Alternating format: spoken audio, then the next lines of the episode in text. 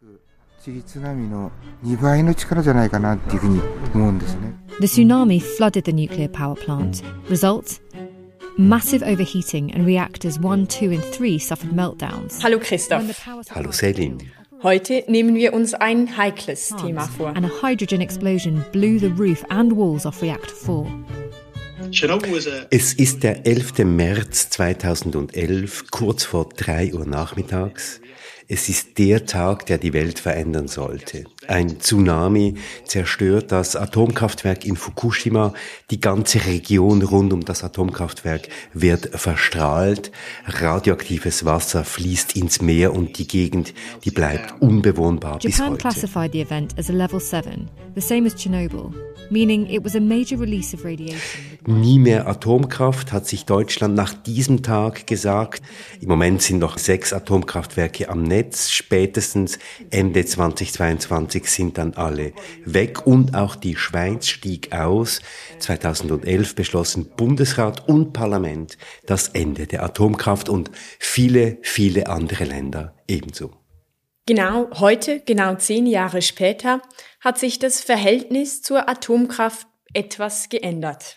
Denn neuerdings, sagen viele Protagonisten, neuerdings heißt es, die Atomkraft soll uns aus der Klimakrise führen. Heute geht es darum, uns diese Argumentation einmal ganz genau anzuschauen. Treibhaus. Der Klimapodcast mit Celine Elber und Christoph Keller. Neue Atomkraftwerke, dafür wirbt die NZZ neuerdings vehement. Immer mehr Lobbystimmen für die Atomkraft werden laut und sie sagen, ohne neue Atomkraftwerke gibt es keinen Ausweg aus der Klimakrise.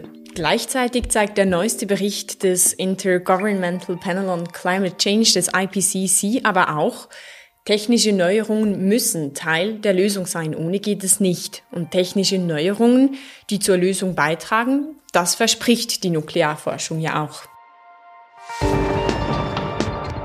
Das heißt, wir müssen uns dieses Problems mal annehmen. Wir fragen uns, nutzt die Atomindustrie die Klimakrise einfach als PR-Masche, nachdem ihr insbesondere nach Fukushima der Stecker gezogen wurde? Oder können technische Neuerungen wie die Fusionskraft oder künstliche Sonnen auf der Erde, wie es ihre BefürworterInnen nennen, wirklich einen entscheidenden Beitrag zur Bewältigung der Klimakrise leisten?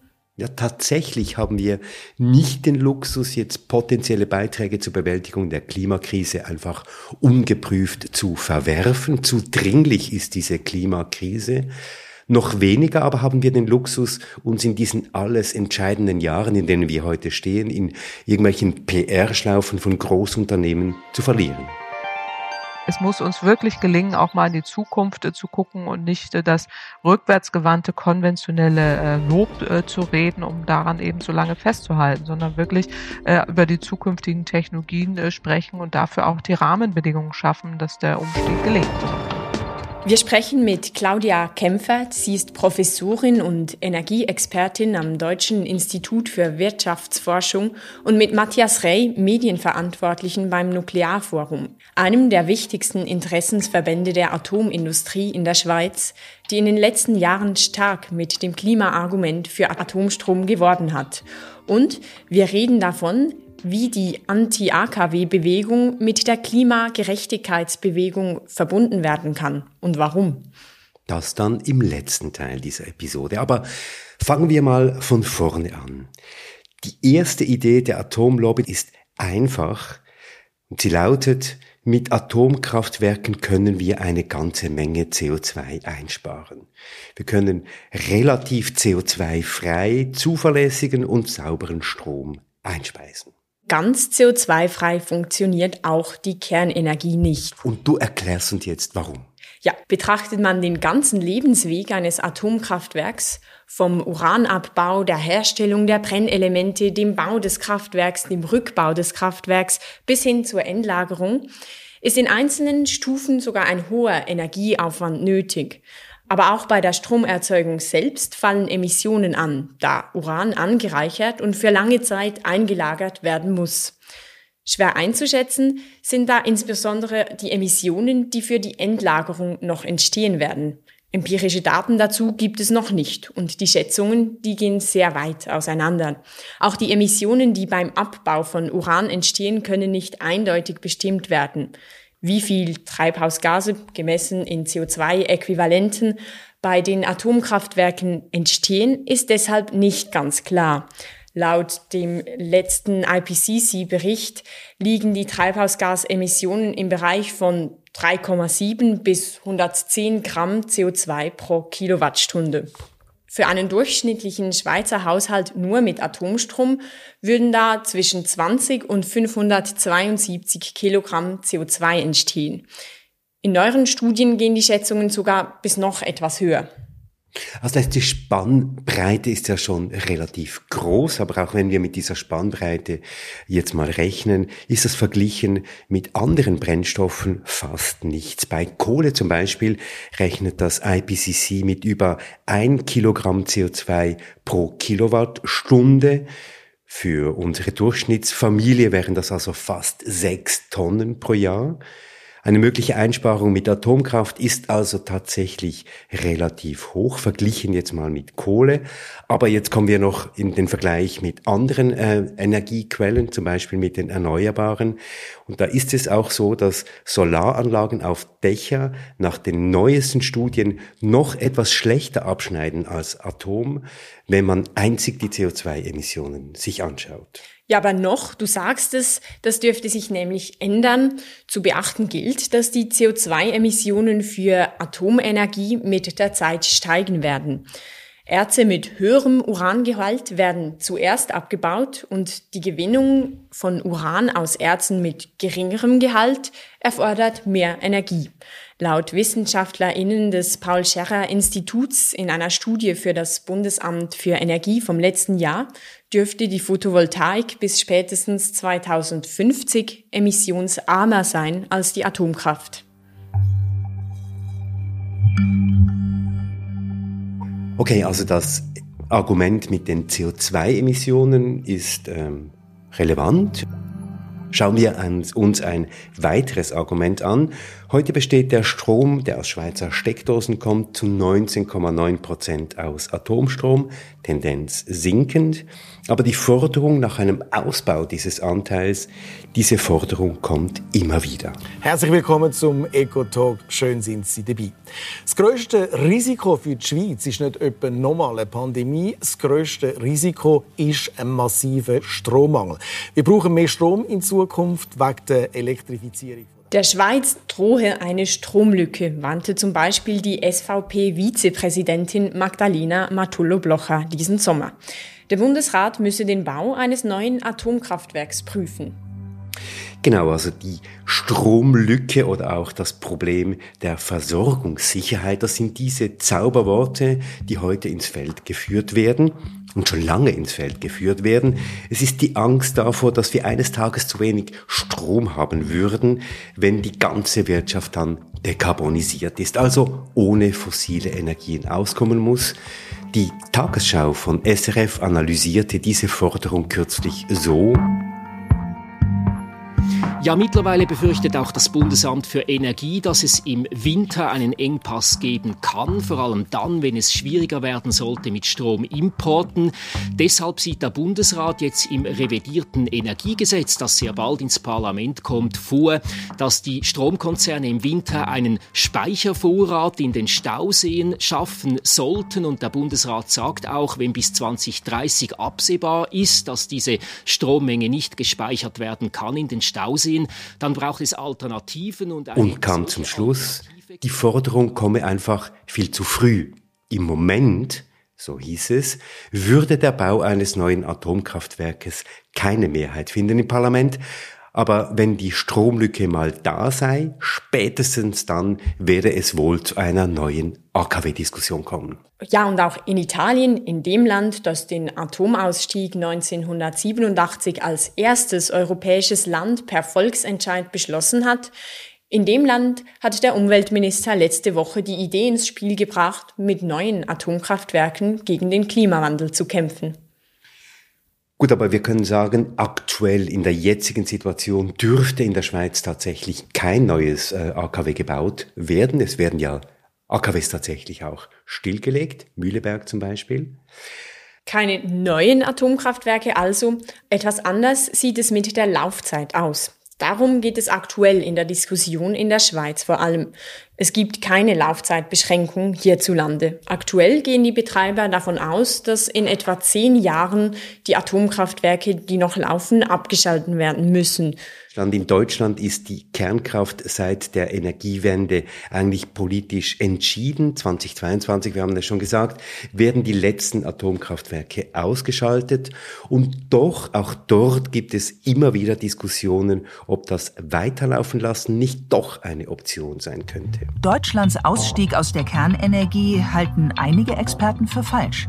Sie befürchten, dass die erneuerbaren Energien die Lücke nicht schließen können und stattdessen Energie aus Kohle und Gas die Klimaerwärmung weiter anheizt.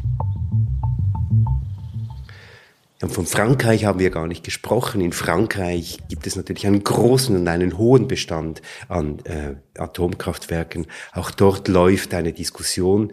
Aber fassen wir zusammen. Es gibt einen wichtigen Punkt, der für die AKWs spricht, und das ist, dass AKWs relativ wenig CO2-Emissionen produzieren. Aber ich glaube, wir müssen jetzt auch mal über die Risiken sprechen, Selin. Die Risiken, die sind groß, das haben diverse Reaktorunfälle gezeigt. Der Betrieb eines AKWs ist nie hundertprozentig sicher. Nie hundertprozentig sicher, sagst du, das können wir genauer. Der Stanford Umweltwissenschaftler Mark Jacobson hat das ausgerechnet und er kam zum Schluss, eineinhalb Prozent aller Atomreaktoren, die je gebaut wurden weltweit, sind geschmolzen. Ja, ich kannte diese Zahl nicht, finde ich beeindruckend. 1,5 Prozent aller Atomreaktoren sind geschmolzen. 625 Atomreaktoren wurden insgesamt gebaut. Zehn Kernschmelzen fanden mindestens bereits statt und die Folgen eines solchen Unfalls, die waren jeweils katastrophal. Und in Zukunft könnte diese Zahl noch steigen. Denn die Ursachen für Atomunfälle sind oft auch Naturkatastrophen, Tsunamis zum Beispiel. Wir denken an Fukushima oder auch Flutwellen oder Waldbrände. Und von diesen Naturkatastrophen wird es mit der Klimaerhitzung eben immer mehr geben.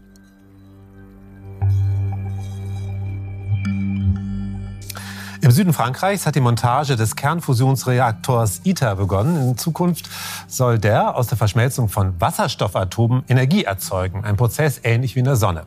ITER gilt als eines der weltweit größten Wissenschaftsprojekte. Insgesamt sind 35 Länder beteiligt. Das ITER-Projekt sei ein Akt des Vertrauens in die Zukunft. Und in diesem Zusammenhang wird immer wieder mit einer Technik geworben und diese Technik ist die Kernfusion, für die Kernfusion, für die Fusionsforschung gibt die Schweiz, gibt der Bund jährlich 20 bis 25 Millionen Franken aus. Das ist etwas mehr als für die Forschung im traditionellen Bereich der Kernspaltung, aber deutlich, deutlich weniger als für erneuerbare Energien und für die Klimaeffizienz. Aber Selin, erklär mal, was ist das mit dieser Kernfusion? Was ist das Neue an dieser Kernfusion, die hier alle so propagieren? Ja, die Idee hinter der Kernfusion, die ist eigentlich einfach. Statt schwere Atomkerne zu spalten, könnten leichte Kerne zusammengefügt werden. Dabei müssen aber Temperaturen im Bereich von 150 Millionen Grad Celsius herrschen. 150 Millionen Grad Celsius. 150 Millionen Grad Celsius, ja, trotzdem, der Kernfusion wird seit Jahrzehnten der baldige Durchbruch vorhergesagt. Ob sie aber irgendwann im großen Stil Energie liefern kann, das steht in den Sternen. Rechtzeitig da sein wird sie aber nicht. Expertinnen und Experten gehen davon aus, dass diese neue Technologie frühestens in der zweiten Hälfte des 21. Jahrhunderts da sein wird. Also egal ob jetzt traditionelle Kernenergie oder die neue Technologie der Kernfusion, die Technologie kommt zu spät, um auf die Klimakrise zu reagieren. Der Klimawandel ist da und wenn wir mit der herkömmlichen Kernenergie rechnen, die es ja nach wie vor gibt, dann müssen wir auch mit dem Risiko einer Reaktorschmelze rechnen. Und generell, ich glaube, das können wir sagen, Selin, sind die Risiken und Gefahren dieser Technologien einfach ganz allgemein nicht unproblematisch. Ja, und diese Risiken und Gefahren, die fangen schon vor der Stromproduktion an. Und zwar beim Uranabbau. Das sind gigantische Minen, in denen das Uran ausgewaschen wird. Und die Umweltbelastung ist da hoch, aber auch die Gesundheitsbelastung für die Minenarbeiterinnen und Minenarbeiter. Konkret, Uranabbau verursacht Lungenkrebs, da im Uran natürliches Radongas vorkommt, von dem einige Zerfallsprodukte krebserregend sind.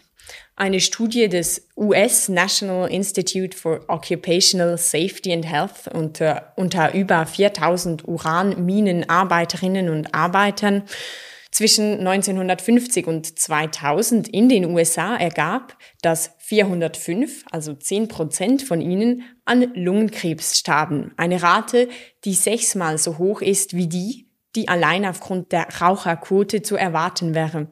Außerdem gab es auch viermal mehr Tote wegen Tuberkulose. Ein ähnliches Bild zeigt sich für andere Lungenkrankheiten. Ja, und das mit den Risiken geht auch nach der Stromproduktion weiter. Seit über 40 Jahren, wir müssen das einfach erwähnen, produziert die Schweiz Atomstrom und seit über 40 Jahren türmt sich in diesem Land der radioaktive Abfall. Überraschenderweise aber kennt niemand auf der Welt die Gesamtmenge des Mülls, der da unterwegs ist. Selbst die internationale Atomenergieorganisation IAEO in Wien ist bei dieser Frage ratlos. In ihren Schätzungen gehen die Expertinnen und Experten der IAEO davon aus, dass es rund 450.000 Tonnen hochradioaktiven Müll gibt, der weltweit irgendwo unterwegs ist. Ja, und all dieser Müll, der muss über eine Million Jahre irgendwo gelagert werden. Tief in dichten Gesteinsschichten, bis keine so große Gefahr mehr davon ausgeht. Die Suche nach einem solchen Lager, die ist nicht so ganz einfach. In der Schweiz wurde bisher noch kein Standortentscheid für ein solches Endlager getroffen. Und auch wenn es ein Endlager gibt, ist die Geschichte noch nicht vorbei, denn Endlager ist nicht wirklich Endlager. Es werden sich noch viele künftige Generationen mit diesem Müll befassen müssen. Eine endgültige, sichere Einlagerung ist auf diesem Planeten schon aufgrund der Dynamik von Plattentektonik und Vulkanismus nicht wirklich möglich. Es sollte deshalb besser von einer Langfrist-Zwischenlagerung gesprochen werden und auch da mit der fortschreitenden Klimaveränderungen, mit Auswirkungen auf Böden, auf das Wetter, wird diese Lagerung eben immer prekärer. Und dann noch ein weiterer Punkt, ein wichtiger Punkt. Wir haben zwar gesehen, Atomstrom verursacht wenig Emissionen, aber am Ende, das stellen WissenschaftlerInnen in mehreren Studien fest, haben Länder, die viel auf Kernenergie setzen, in der Regel keine signifikant niedrigeren CO2-Emissionen. Bei erneuerbaren Energien hingegen ist das der Fall. In einer Studie in Nature Energy haben die Wissenschaftler die Daten von 123 Ländern über 25 Jahre hinweg ausgewertet. Ihr Fazit? Länder ohne AKWs sind schneller im Ausbau von erneuerbaren Energiequellen, was schlussendlich mit tieferen Treibhausgasemissionen einhergeht. Es deute alles darauf hin, dass sich erneuerbare Energien und Atomkraft gegenseitig verdrängen. Das leuchtet ja unmittelbar ein. Solange die AKWs laufen, gibt es keinen Druck, eben neue erneuerbare Energien zuzubauen. Aber vielleicht zusammenfassend. Es gibt neben dem Umstand, dass Kernkraft tatsächlich mit relativ wenig CO2-Emissionen Strom produziert, nur Nachteile. Das Risiko einer Reaktorschmelze ist groß. Das Gesundheitsrisiko in der ganzen Kette der Produktion von Strom ebenfalls, insbesondere im Uranabbau. Wir haben ungelöste Probleme mit dem atomaren Abfall. Erneuerbare Energien werden durch die Atomkraft an der Entwicklung gehindert und ein ganz gewichtiges Argument, wie auch immer, die Atomkraft kommt, in welcher Form auch, auch immer, zu spät, um auf die aktuelle Klimakrise reagieren zu können. Ja, und außerdem, von dem haben wir noch gar nicht gesprochen, geht es ja auch nicht nur darum, grünen Strom zu produzieren, sondern auch weniger Strom zu konsumieren, weniger Strom zu verbrauchen, effizienter zu werden. Völlig außer Acht gelassen wird natürlich hier das ganze Thema der Energieeffizienz, des sorgfältigen Umgangs mit Energie und es wird so getan, als bräuchten wir immer mehr und noch mehr. Es wird so getan, die Nuklearindustrie, die pocht nach wie vor darauf und behauptet, es braucht Atomstrom, um gegen den Klimawandel anzukommen. Wir wollten wissen, was dahinter steckt. Olivier Christe hat mit Matthias Rey, dem Kommunikationsverantwortlichen des Nuklearforums, diskutiert.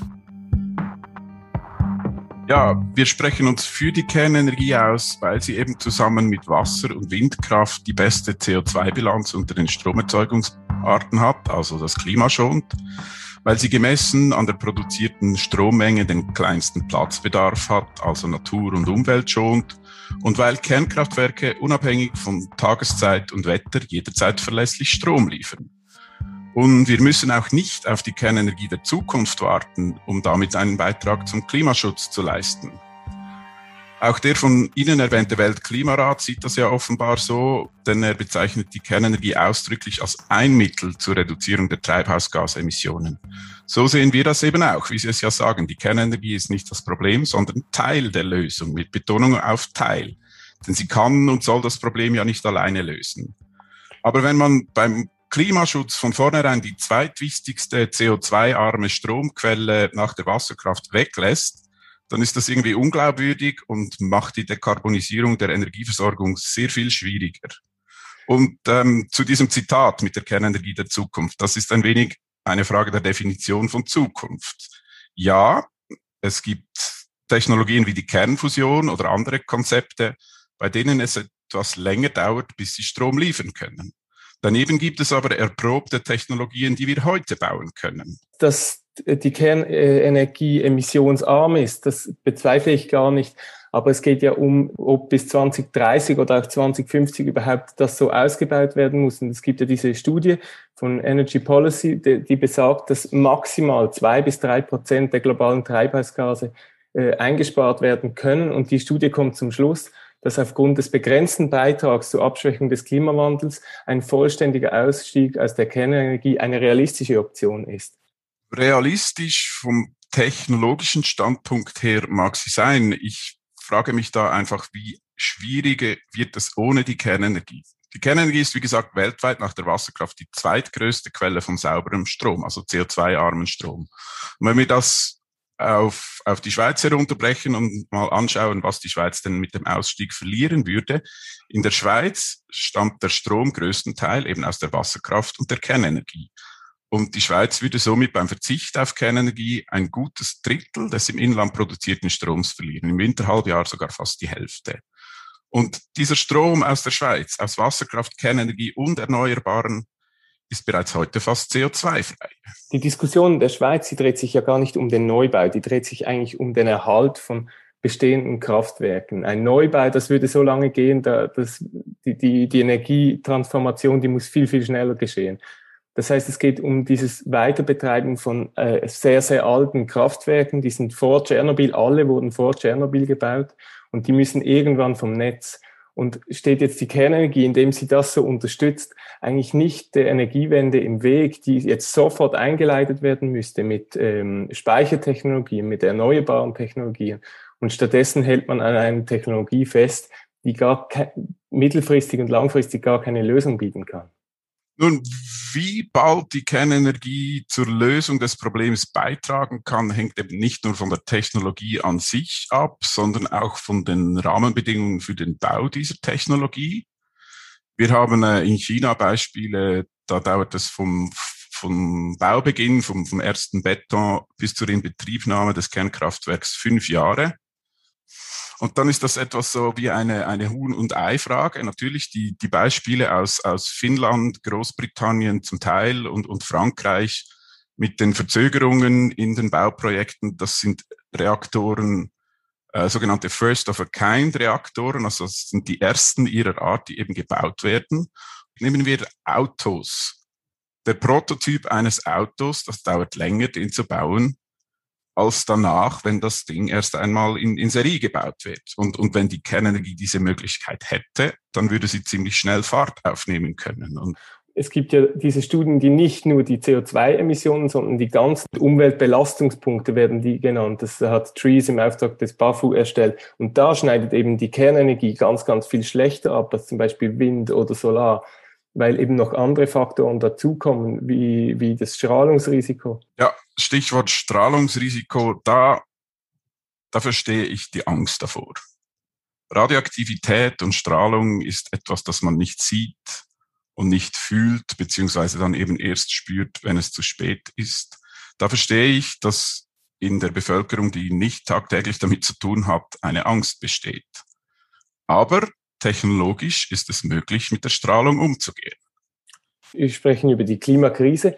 Da werden zitiere aus dem, aus diesem sechsten Sachstandbericht extreme Wetterereignisse zunehmen. Und das, da gibt es auch mehrere Studien dazu da sind dann auch Atomkraftwerke eben gefährdet. Wie in unserem Fukushima, das war eine Flutwelle ausgelöst von einem Erdbeben, aber es kann auch mhm. andere, äh, es kann auch andere Umwelteinflüsse geben, die, die solche Stra das Strahlungsrisiko eben erhöhen. Ja, wenn wir uns über Fukushima unterhalten wollen, da haben die, die Nachbearbeitungen eigentlich gezeigt, dass die Kernkraftwerke, die dort gebaut wurden, nicht so ausgelegt wurden, dass sie eben der Tsunami-Gefahr äh, trotzen konnten.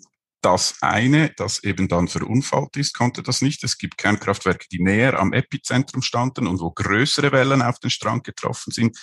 Die haben sich eben an die Erkenntnisse gehalten und höhere Mauern gebaut und, und Sicherheitsvorkehrungen gebaut, so dass die Kernkraftwerke, die eigentlich stärker von den Naturereignissen getroffen waren, keine Unfälle verursacht haben. Also da waren eigentlich das Wissen vorhanden, wie man solche Unfälle vermeiden wollten, aber aus was für Gründen auch immer war das in Fukushima nicht angewendet worden. Aber extreme Wetterereignisse, die heißen ja so, weil sie eben extrem sind. Dürren, Waldbrände, Stürme. Da kommen Sachen auf uns zu, die wir heute nicht antizipieren können. Die Kernenergie, die eigentlich so ein riesiges Risiko in Kauf nimmt, ist das nicht ein bisschen sinnbildlich für diesen Glauben der Menschen, allmächtig zu sein und alles beherrschen zu können und den Blick der, der Risiken aber ein bisschen vergisst? Ich glaube eben, das Risiko in Fukushima hätte beherrscht werden können. Und wenn wir von der Überzeugung der Menschen, dass, dass sie alles beherrschen können und äh, an Technologie glauben, ist das auch in anderen Fällen so? Aber das Risiko ist eben um ein Vielfaches höher, wie auch das Risiko, wenn wir... Die möglichen Auswirkungen eines Unfalles sind um ein Vielfaches höher, das ist unbestritten. Aber die Wahrscheinlichkeit, dass solche Unfälle eintreten, ist eben äh, sehr, sehr gering. Aber äh, weil das Risiko eben so hoch ist, ist eben auch diese geringe Wahrscheinlichkeit gerade bei zunehmend extremen Wetterereignissen halt ein riesiges Problem. Ja gut, wenn wir davon ausgehen, dass die, die Wetterereignisse aufgrund des Klimawandels äh, zunehmend schlimmer und, und häufiger werden, dann ist das doch gerade ein Grund, endlich einmal zusammenzuspannen und alle sinnvollen, sprich sauberen Technologien zu nutzen, um zumindest einmal die Energieversorgung möglichst CO2-arm oder CO2-frei machen zu können. Jetzt ein Pro für die Kernenergie, äh, das ist, dass sie im Unterschied zu den meisten erneuerbaren Energien ja regelmäßig Strom liefern. Das haben Sie schon gesagt. Jetzt aber, wie die obigen Punkte ja schon zeigen, wird sie keine entscheidende Rolle bei der Energiewende spielen können, was wir vorher gesagt haben, weil einfach die Fristen zu lang sind. Und jetzt dennoch statt die Kernenergie zu ersetzen und heute Speicher- und Ausgleichstechnologien, erneuerbare Energien zu bemühen, macht das Nuklearforum trotzdem Werbung für, für Nuklearenergie als Teillösung der Klimakrise und steht eigentlich dem Umbau der Energieversorgung mehr im Weg und nicht eben ein Zusammenspannen, wie Sie, wie Sie sagen? Wir stehen überhaupt keinen Entwicklungen im Weg. Was wir propagieren, ist die Entwicklung von allen Technologien und wir fokussieren uns natürlich auf die Kernenergie. Aber äh, also ich meine technologische Entwicklungen, Forschung und, und eben äh, neue Technologien und Durchbrüche, die werden irgendwie bei allen Technologien angenommen, für die Zukunft irgendwie zum Teil vorausgesetzt. Und warum man das bei der Kernenergie nicht machen soll, da bin ich eben mit Ihnen in den erwähnten Punkten äh, nicht einverstanden, sondern wir propagieren eher dass man es eben auch für die Kernenergie machen soll. Wie gesagt, die Kernenergie soll ein Teil der Lösung sein und sie soll das Problem nicht alleine lösen. Gegenfrage. Wie sicher ist denn das Versprechen, die Stromversorgung eines Industrielandes wie der Schweiz ausschließlich mit erneuerbaren Energien sicherzustellen? Ich denke, das ist mindestens so bestritten in der Wissenschaft wie die mögliche, der mögliche Anteil der Kernenergie an der weltweiten Energieversorgung. Aber wie gesagt, wir halten die Zusammenarbeit von Kernenergie und Erneuerbaren, wie sie in der Schweiz bereits stattfindet, für ein sehr effizientes und sinnvolles Mittel beim Klimaschutz. Wir versprechen keine Patentlösungen und Allheilmittel. Wir stehen niemandem im Weg. Wir vertreten einfach eine mögliche Technologie, die einen Beitrag zum Klimaschutz leisten kann. Das kann sie sehr wohl. Das sagen unter anderem der Weltklimarat, der Weltenergierat, die Internationale Energieagentur, der OECD, das sagen auch die EU-Kommission und die Wirtschaftskommission für Europa, Wissenschaftler am PSI bis zum MIT und das sagen eben auch Länder wie Großbritannien, Indien, die Vereinigten Arabischen Emirate, Polen oder Tschechien, die Kernkraftwerke bauen oder planen, um ausdrücklich damit zumindest weniger oder im Idealfall gar keine fossilen mehr zu brauchen. Aber und da ist wieder die Frage doch eher, ob die Kernenergie eine Rolle spielen darf. Und das ist eine politische und gesellschaftliche Frage. Die Energiewende im Sinn des Klimaschutzes, die sollte doch in allererster Linie eine Wende weg von den umwelt- und klimaschädlichen fossilen Kohle, Öl und Gas sein. Aber Sie machen ja mit, auf Ihrer Seite machen Sie explizit mit der Fusionskraft Werbung, eine umweltfreundliche Technologie, wie Sie sagen, eine Innovation bereitstellen zu können. Aber das wird irgendwo, Studien belegen, irgendwo im zweiten Teil des 21. Jahrhunderts früher sein, frühestens sein. Was bezüglich Klimakrise passieren muss, das muss jetzt passieren. Damit stehen sie eigentlich einem sofortigen Umbau im Weg, weil sie sagen, die Lösung, die kommt dann von uns. Die Lösung, die ist in anderen Ländern und da ist der deutschsprachige Raum zugegeben äh, ausgenommen davon. Dort wird diese Lösung gebaut und vorangetrieben. Da muss man nicht weit schauen. Tschechien will ausbauen, Polen will ganz konkret mit neuen Kernkraftwerken die Kohle reduzieren. Frankreich, Finnland, Großbritannien bauen bereits, die USA bereits. Sogar Japan will an der Kernenergie festhalten. Dass diese Länder alle in ihrer Lesart auf dem Holzweg sind beim Klimaschutz, das kann irgendwie auch nicht sein.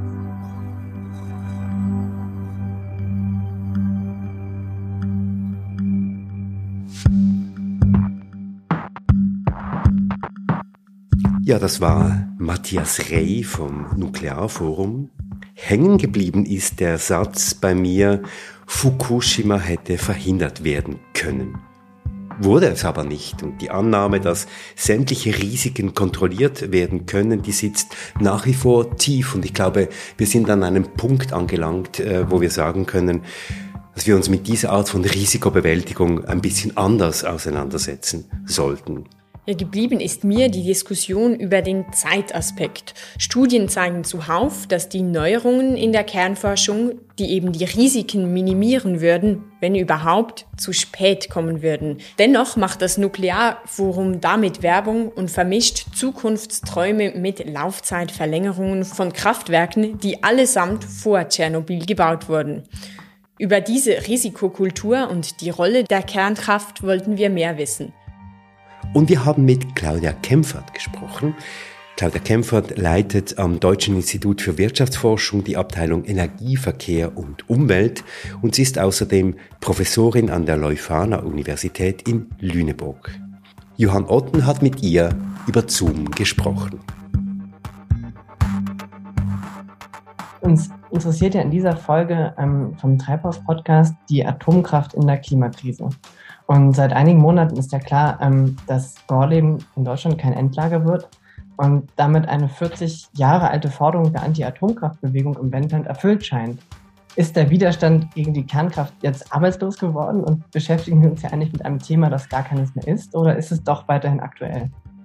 Na, ist es weiterhin aktuell, weil wir haben ja immer noch äh, kein Endlager gefunden und die Diskussionen dazu werden uns auch weiter beschäftigen. Also insofern jetzt unabhängig davon, von der aktuellen Entscheidung äh, und den jahrzehntelangen Diskussionen dazu äh, wird auch weiterhin ähm, da ein Interesse sein, dass man sich äh, dazu äußert und auch darüber debattiert, wo und wie und wann ein Endlager möglich ist. Die Diskussionen werden uns auch noch die nächsten Jahre weiter verfolgen die Diskussionen werden uns verfolgen, weil ja auch die verschiedenen Arten der Atomkraft ja durchaus noch nicht zu Ende diskutiert sind, so scheint es ja. Während das möglicherweise jetzt zumindest für Gorleben gewonnen scheint, wird ja zum Beispiel an der Ostseeküste in Greifswald seit Jahrzehnten an der Fusionskraft geforscht. Und erstmal hören sich diese Projekte ja großartig an. Das scheint nur kurz strahlender Müll zu sein und die Endlagerfrage damit nicht so ein großes, großes Thema, viel geringere Ausfallrisiken.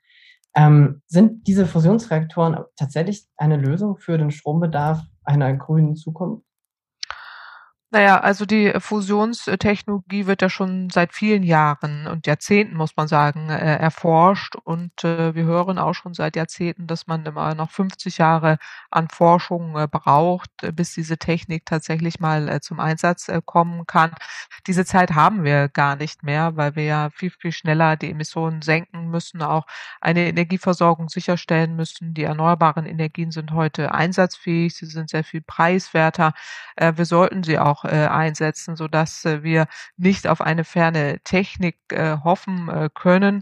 Man wird ja weiter erforschen, wie es äh, dort weitergeht und ähm, es wird nur seine Zeit noch äh, dauern äh, und deswegen ist es zwar richtig, man forscht noch weiter, aber das ist keine absehbare Lösung äh, für die Energieprobleme, die wir haben. Wir haben Lösungen, das sind die erneuerbaren Energien und die sollten wir auch einsetzen. Sozusagen auch da knüpft eine andere Frage an, nämlich ähm, wenn zum Beispiel Uranvorräte limitiert sind und ähm, Atomstrom, wie er heute existiert, irgendwann oder überhaupt nicht mehr möglich ist, werden diese neuen technischen Lösungen, von denen ja die Rede ist, ähm, überhaupt rechtzeitig da sein? Oder Recycling von Brennstäben, sind das Möglichkeiten, das zu verlängern oder ist das eigentlich eine Form des Aberglaubens, an solche, solche Lösungen, an solchen Lösungen zu, äh, zu halten? Ja, es ist eher ein Mythos, äh, muss man sagen, äh, denn auch diese Technik, die da beschworen wird, ist äh, nicht neu. Auch das kennen wir schon seit vielen Jahrzehnten. Man begann ja in den 50er, 60er Jahren auch mit so einer Art von Reaktoren, hatte viel Forschung hinter sich. Ähm, es gibt kein Kraftwerk, welches müllfrei ist, welches risikofrei ist und welches die Probleme alle löst. Die Kosten sind gigantisch, ganz abgesehen eben auch von den limitierenden Faktoren wie Uran. Aber die Sicherheitsbedenken Risiken sind sehr viel größer, die technischen Risiken, die ökonomischen Kosten äh, sind äh, gigantisch und äh, man hat so deutlich bessere Alternativen, so dass wir nicht darauf vertrauen sollten, ob wir irgendwann diese Art von Technik, die wir seit Jahrzehnten kennen und nicht mehr nutzen werden in der Zukunft, noch weiter erforschen, sondern wirklich in die Zukunft gucken und da gibt es eben bessere Alternativen. Mhm. Würden Sie die vielleicht einmal umreißen oder was ist, was ist sozusagen das, was Sie dem entgegenstellen würden?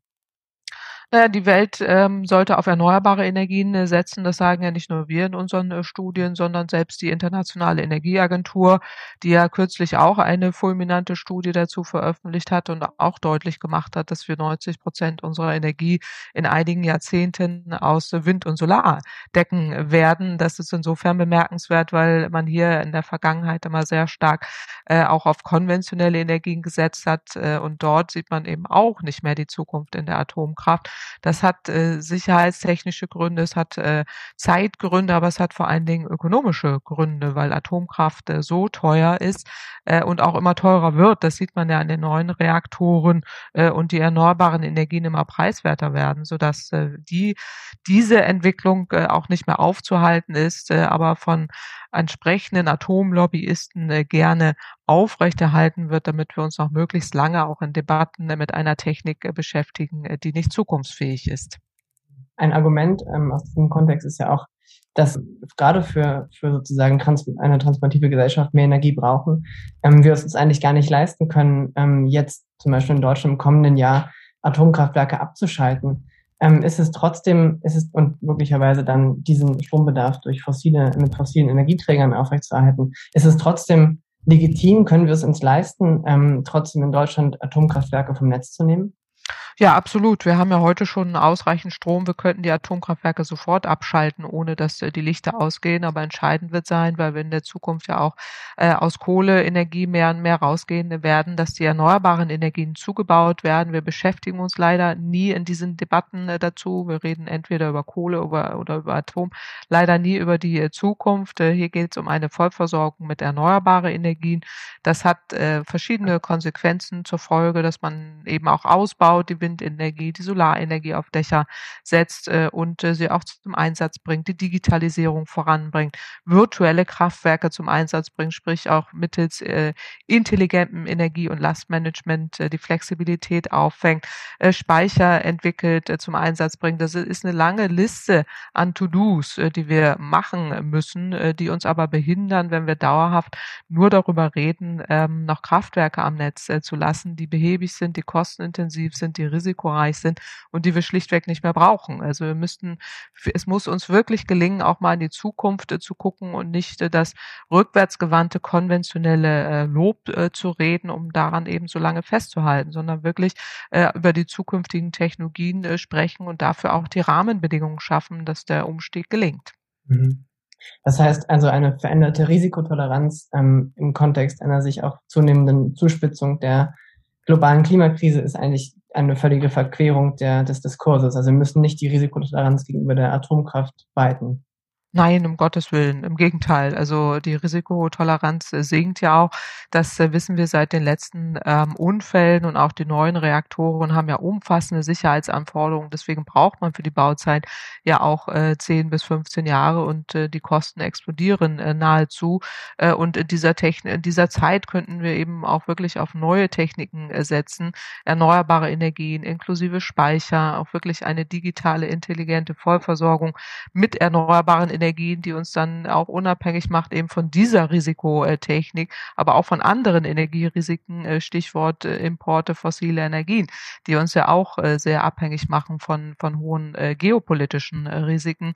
Es gilt, die Risiken zu minimieren und deswegen ist die Antwort darauf, sind die erneuerbaren Energien, wo wir andere Anforderungen haben, auch technologischer Art, aber die überhaupt nicht zu vergleichen sind mit den Risiken, die uns die Atomenergie beschert. Also insofern gilt es eher darum, äh, die Risiken äh, zu minimieren. Also die Atomkraft ist kurz-, mittel- oder langfristig kein Teil der Lösung in der Klimakrise. Die Atomkraft ist so kurz-, mittel- und langfristig keine Antwort auf die Klimakrise. Das ist ein Mythos, der von der Atomlobby geschürt wird. Wir sehen ja, dass nur wenige Anlagen weltweit überhaupt gebaut werden. Das hat vor allen Dingen ökonomische Gründe. Das geht nur, wenn Sie äh, Staatsunternehmen haben in China oder Russland. Äh, und äh, die anderen sind weltweit entweder pleite oder müssen hoch subventioniert werden, andere Unternehmen. Es ist keine Technik der Zukunft. Wir haben heute Alternativen. Nochmals, es ist eine Technik der Vergangenheit und es ist auch schade, dass wir uns äh, dauerhaft noch mit dieser Thematik beschäftigen, weil ähm, es gibt so viel äh, neuere Technologien und der Anteil von der Atomenergie ist ja heute schon verschwindend gering und sinkt auch dauerhaft, weil die Anlagen alt sind. Also äh, lassen Sie uns lieber über Techniken der Zukunft reden und nicht der Vergangenheit.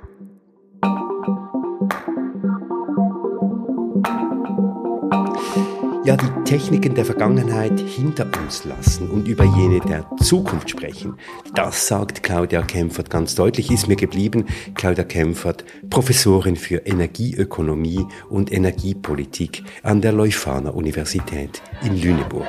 Greta Thunberg ist ganz vorn mit dabei. Für den globalen Klimastreik ist sie extra nach Berlin gekommen. Ein breites Bündnis hat zum weltweiten Protesttag aufgerufen. Ihre Botschaft Eine Forderung, für die letzten Freitag viele Millionen Menschen auf der ganzen Welt auf die Straße gegangen sind. Sie müssen wählen, ihr müsst wählen. Aber vergesst nicht, wählen allein reicht nicht. Wir müssen weiter auf die Straße gehen. Wir müssen weiter von den Politikern einfordern, wirklich etwas fürs Klima zu tun. Es war internationaler Klimastreik Streik, der erste seit Ausbruch der Corona-Pandemie. Ja, und damit all diese Forderungen, die auch am letzten Freitag wieder auf den Straßen weltweit geäußert wurden, damit diese Forderungen auch Realität werden, braucht es diese Bewegung, eine breite Bewegung, die viele Kämpfe verbindet, nämlich Klimaschutz, soziale Gerechtigkeit, auch die Fragen Rassismus, Sexismus und eben auch die Anti-Atom-Bewegung, die jetzt möglicherweise wieder an Aufschwung kriegen wird. Ja, und zum Verbinden dieser Kämpfe hat der Historiker Milo Probst ein Buch geschrieben. Mit Milo Probst haben wir ja bereits in Episode 6 von Treibhaus über die Rolle von Arbeit in der Klimakrise gesprochen. Ja, und bei uns ist jetzt ähm, Olivier Christe. Hallo, Olli. Hallo, Christoph. Du warst an der Vernissage dieses Buchs von Milo Probst und hast auch viele Leute getroffen. Auch einen, der in der Anti-AKW-Bewegung sehr aktiv war. Ja, genau. Ich war an dieser Vernissage. Äh, das Buch für einen Umweltschutz der 99 Prozent. Daraus hat Milo gelesen mit Gästen. Und getroffen habe ich dort Hans-Peter Giesin. Er war ein ehemaliger Anti-AKW-Aktivist in Kaiseraugst dabei und heute ist er Mitte 60. Die Aufforderung von Milo Probst, Kämpfe zusammenzuführen, das ist bei ihm auf Resonanz gestoßen. Ja, ich finde es spannend. Milo legt Wert darauf, eben Kämpfe zusammenzuführen. Es stellt sich die Frage, welche Kämpfe zusammengeführt werden müssen und inwiefern diese Kämpfe dazu dienen können, eine Bewegung breiter zu machen.